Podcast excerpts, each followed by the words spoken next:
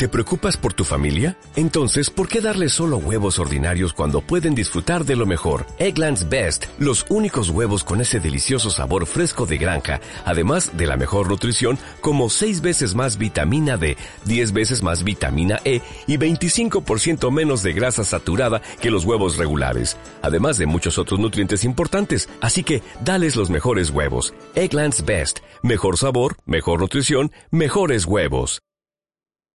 Capítulo décimo tercero. Donde florece la madre selva.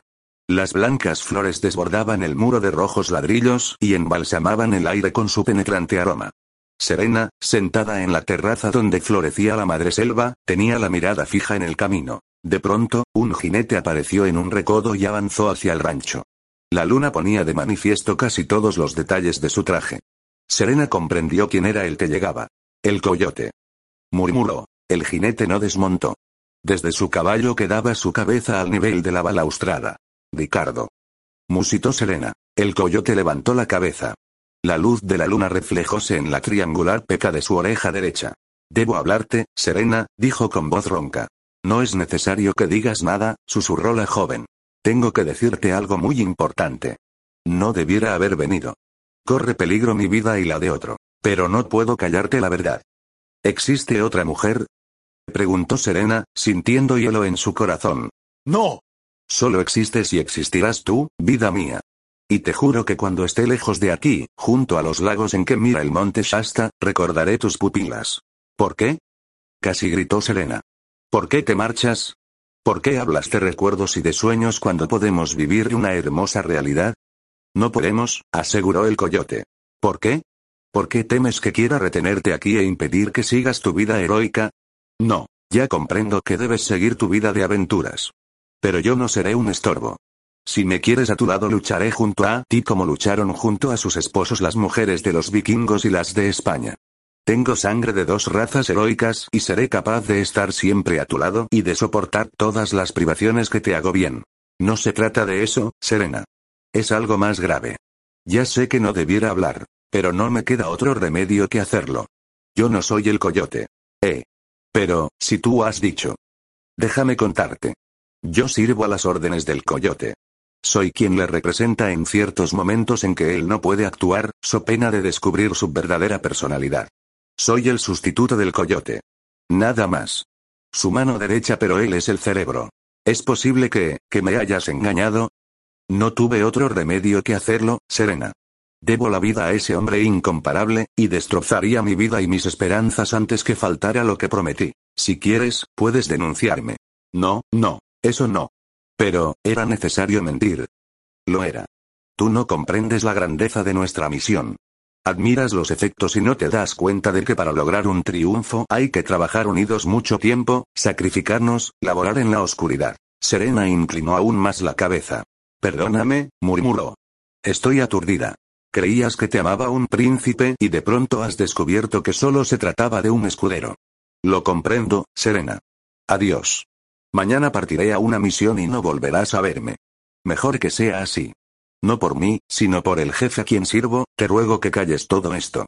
Que nadie sepa la existencia de dos coyotes. Al hacerlo ayudarás al hombre de quien realmente estás enamorada. Adiós. Mañana, cuando la luna se asome al cielo, pasaré por aquí camino de mi nueva misión. Ricardo Yesares marchaba hacia el Valle de San Gabriel. Una inesperada orden de su jefe le impedía de nuevo realizar sus deseos. Pero su deber era cumplir lo que le mandase el hombre a quien debía la vida. Puedes detenerte un momento junto a la tapia donde crecen las madreselvas del rancho Morales, le había dicho César. Si hay alguien asomado a la terraza, acércate y abre esta carta y léela a la luz de la luna.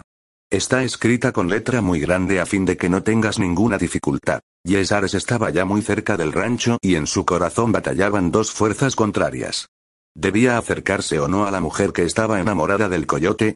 Una masa de madreselva separóse de la desbordante cascada de flores blancas y perfumadas.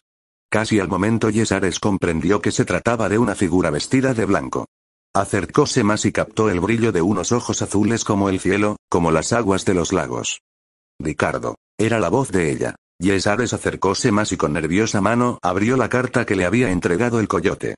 La leyó rápidamente, enterándose, con admiración y agradecimiento, de lo que César había hecho por él la noche anterior. Tras guardar la nota en un bolsillo saltó al suelo, y utilizando como escalones las grietas del muro, llegó a la balaustrada. Serena, con la cabeza y el busto cubiertos por blanca mantilla de blonda, sonrió feliz. Perdóname, musito. ¿De qué, amor mío? Ya lo sabes. He pasado un día terrible, temiendo siempre que te marchases sin pasar por aquí, y sobre todo, temiendo que creyeses que amaba a un símbolo y no a un hombre. Es que, empezó Yesares. Por favor, déjame hablar. Ayer noche tú hablaste más que yo. Hoy me corresponde a mí. No me importa que no seas el verdadero coyote. Si tú quieres, seré incluso una fiel servidora del coyote. Ricardo Yesares se puso en pie y cobijó entre sus brazos a Serena Morales. El aire embalsamóse aún más con el aroma de las madreselvas, agitadas un momento. César de Echagüe se contempló en el espejo. Tras él, Guadalupe Martínez aguardaba a que su amo le diera la orden para la cual la había llamado. ¿Qué te parece mi cara, Lupita? preguntó César. No comprendo, murmuró Guadalupe. ¿No ves nada distinto en ella? No. Está en la oreja derecha. Guadalupe se fijó con más atención. ¿Esa peca? murmuró. Sí. Es nueva. ¿Por qué? Porque nos va a ser muy útil. Tendremos que cultivarla con mucho cuidado. Es la marca del coyote. Muy curioso, ¿verdad? El coyote marca a sus enemigos con un balazo en el lóbulo de la oreja, y él, a su vez, tiene una peca que le denuncia. ¿Es algo nuevo? Preguntó Guadalupe. Sí. Ayer noche la utilicé por primera vez para. El espejo reflejó la extraña expresión del dueño del rancho de San Antonio. Guadalupe sintió un súbito temor. Aquella mirada, la había visto ella años antes, cuando Leonor de Acevedo estaba aún en el mundo y todavía no era la esposa de César de Echagüe. La utilicé para hablar de amor a una mujer, siguió César, borrando con una toalla la falsa peca. ¿De amor a una mujer? Sí. Hacía años que mis labios no pronunciaban semejantes palabras. Me sentí más joven. Y sin darse cuenta de la ansiedad de Guadalupe, agregó. Eran palabras de amor, dichas en nombre de otro. César contempló la toalla manchada por la pintura de la peca. Solo así pude pronunciarlas, dije. Ahora, otro nombre marcha a recoger lo que yo sembré. Si es que supe hablar bien. Estoy segura de que ella amará a ese hombre. César soltó una carcajada. Luego, sus ojos se nublaron y Guadalupe adivinó lo que estaban recordando. La mirada de la muchacha se posó en la miniatura de Leonor de Acevedo, que descansaba en la mesa. Contra ella no puedo nada, pensó. Todavía no puedo nada. Y en voz alta preguntó, ¿es necesario que siga exponiendo su vida? ¿Por qué no? ¿Para quien tiene interés la vida? Guadalupe no contestó. Era la dueña real del rancho. Su palabra era ley por todos acatada. Y para ella, para ella sí que tenía importancia la vida de César de Echagüe. Sin embargo, con voz serena, replicó. ¿Debo prepararle algo, mi amo y señor? No, hoy, no, pero mañana, sí. Ya te avisaré. Quiero acabar con esa banda que impera en Los Ángeles. Con la banda de la calavera. Fin.